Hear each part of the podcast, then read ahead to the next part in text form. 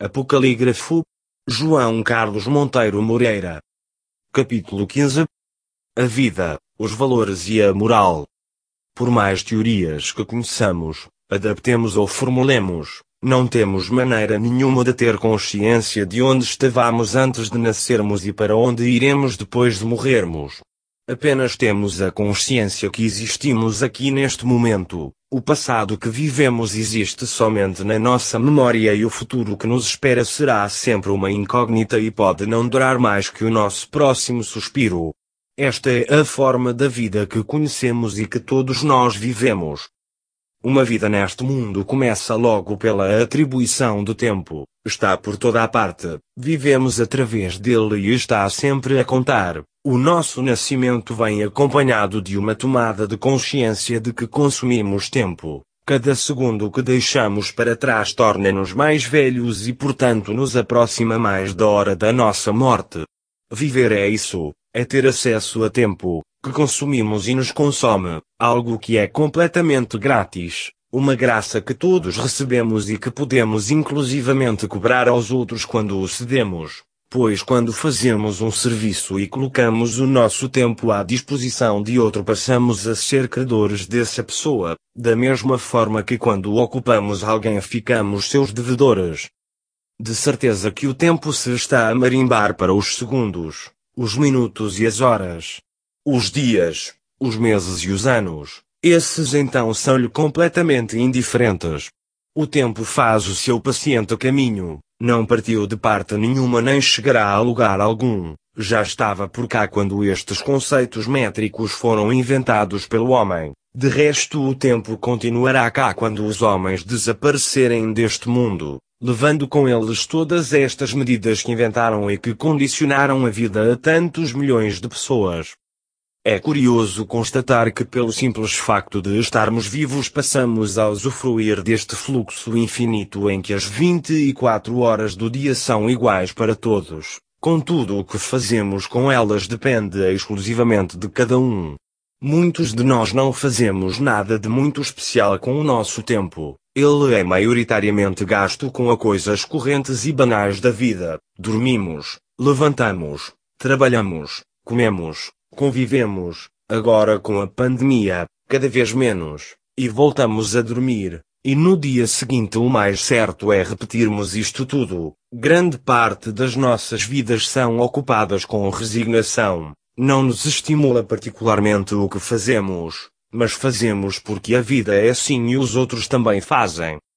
O tempo é como barro nas nossas mãos, pode assumir a forma que quisermos, um bom oleiro fará com ele belas obras de arte, ao mau apenas sairão peças toscas. A culpa nunca será do tempo pois o barro é igual para uns e outros.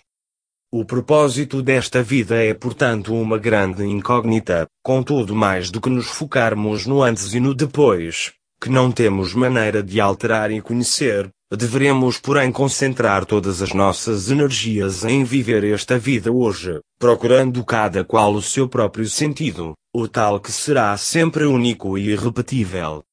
Não viver apenas por ver viver os outros imitando comportamentos sem refletirmos acerca da sua real imprescindibilidade. Viver sim, mas com vontade de viver, de forma plena, da forma certa, da nossa forma. Essa é a vida boa e só assim esta vida vale a pena ser vivida. É de lamentar que tantas vidas são perdidas e desaproveitadas pois os seus atores principais se recusam a desempenhar verdadeiramente o seu papel.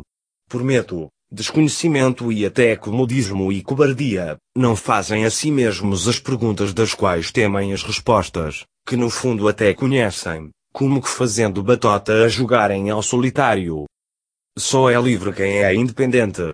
O dinheiro obviamente permite alcançar essa independência, mas não é garantia da sua manutenção, pois se por qualquer razão perdemos esse dinheiro voltamos a estar dependentes e consequentemente perdemos a nossa liberdade. O dinheiro é somente o meio que temos para obter dos outros aquilo que necessitamos. Quanto menos necessitarmos dos outros, menos dinheiro também necessitaremos, e isso é consegue-se apenas através da ampliação dos nossos conhecimentos, competências e aptidões, Mas esta sociedade não prepara os indivíduos dessa forma. A escola formata os alunos para seguirem uma determinada área e especializa o aluno numa única função.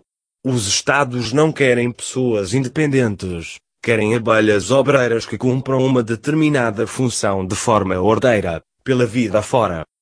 E em que é que isso depois resulta?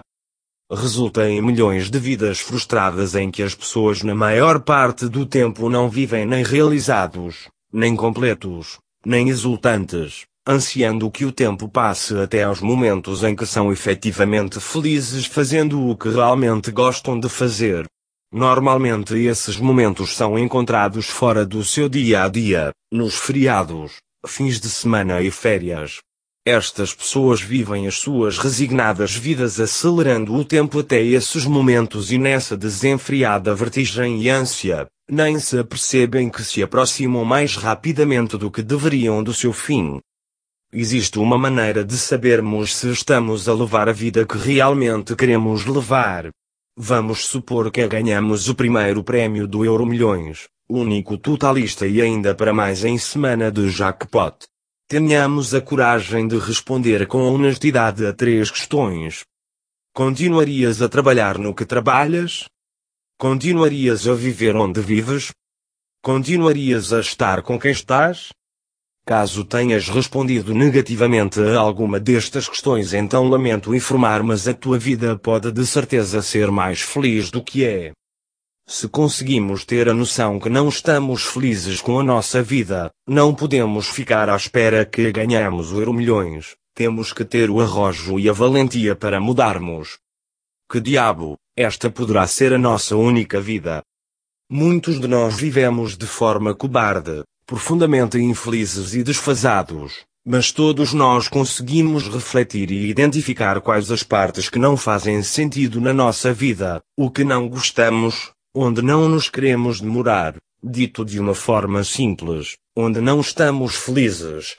Sim, porque, quando estamos felizes, demoramos, se demoramos, como demoramos. Identificamos que estamos felizes, quando desejamos que um determinado momento não termine jamais.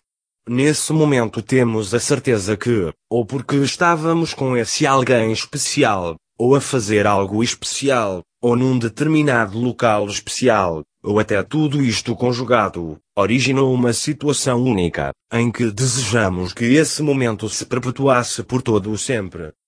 Então é simples, basta repetirmos uma vez após outra essa conjugação de fatores e estaremos sempre felizes.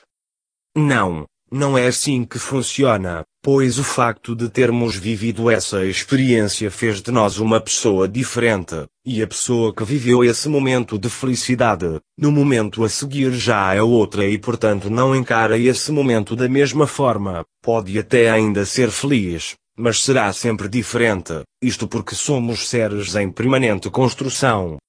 Esta insatisfação que sempre nos acompanha, faz parte da nossa maneira de ser e é por isso que é impossível alcançar-se a felicidade plena. A felicidade será sempre intermitente.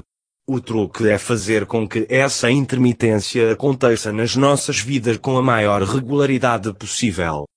No meio disto tudo, o que é verdadeiramente lamentável, é percebermos que por vezes estamos a ser manipulados, com o intuito de levarmos vidas, que apesar de conterem com alguns momentos fugazes de felicidade, são maioritariamente amorfas e nos piores casos globalmente infelizes mesmo.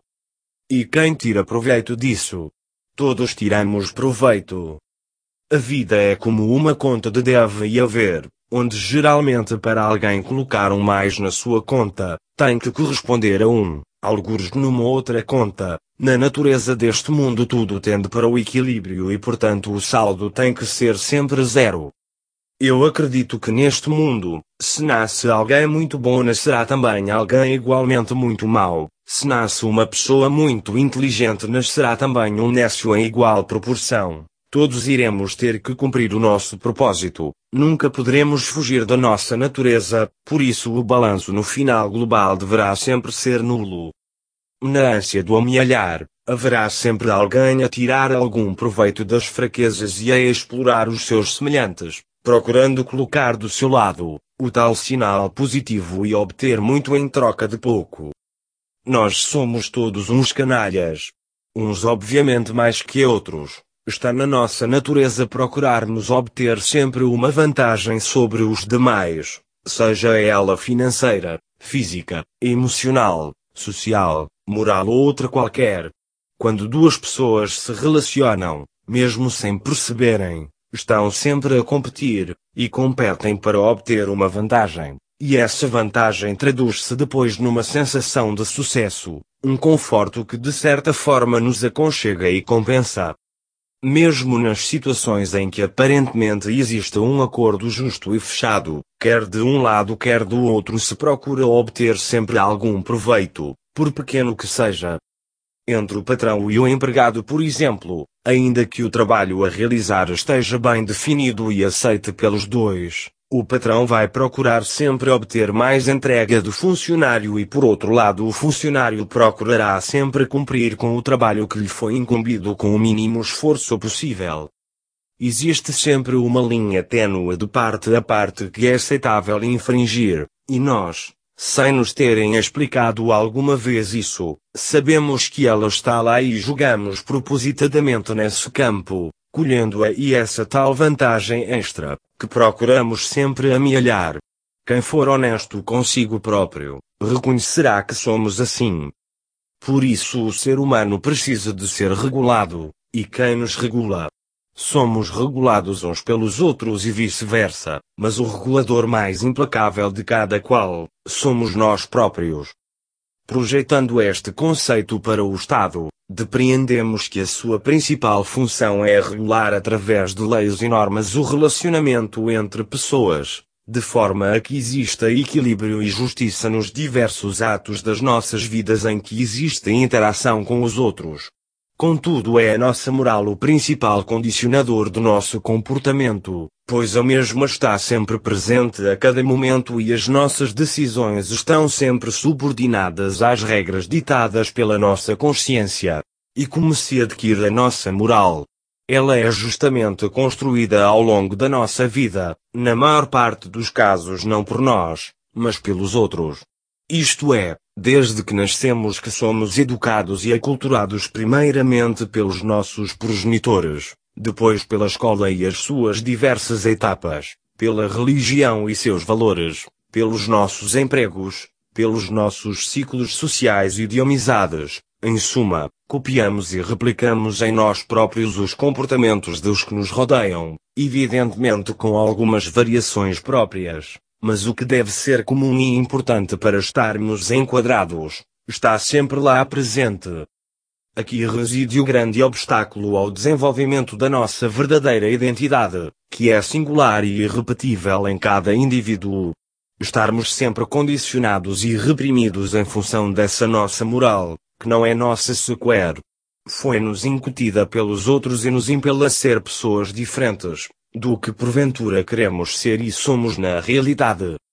O complexo será depois, em algum ponto das nossas vidas, a existir algum momento em que por um qualquer clique percebamos que podemos questionar a nossa própria moral sem que nada de terrível aconteça e passamos a colocar em causa os nossos valores que supostamente eram certos e inquestionáveis. Dessa depuração sairão depois os novos princípios que passarão a nortear a nossa vida, que de resto, poderão não ser sequer ainda os definitivos, pois estamos sempre a evoluir e a atingir graus mais elevados de consciência.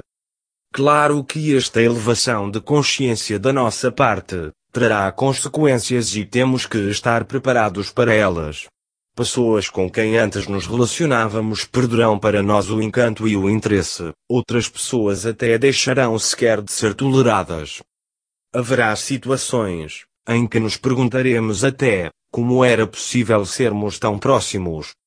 Simplesmente deixaremos para trás quem não nos consegue acompanhar neste novo caminho.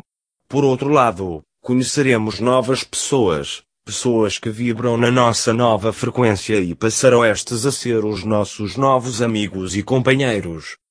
Todos esses valores que carregamos e que fazem de nós o que somos devem ser ponderados. Temos esse dever, essa obrigação. Não podemos envergar bandeiras que não são nossas, que não conquistamos. Que raio de pessoas somos nós, se não tivermos a capacidade de ao menos questionarmos aquilo em que outros nos disseram para acreditar? Eu respondo: somos a grande maioria.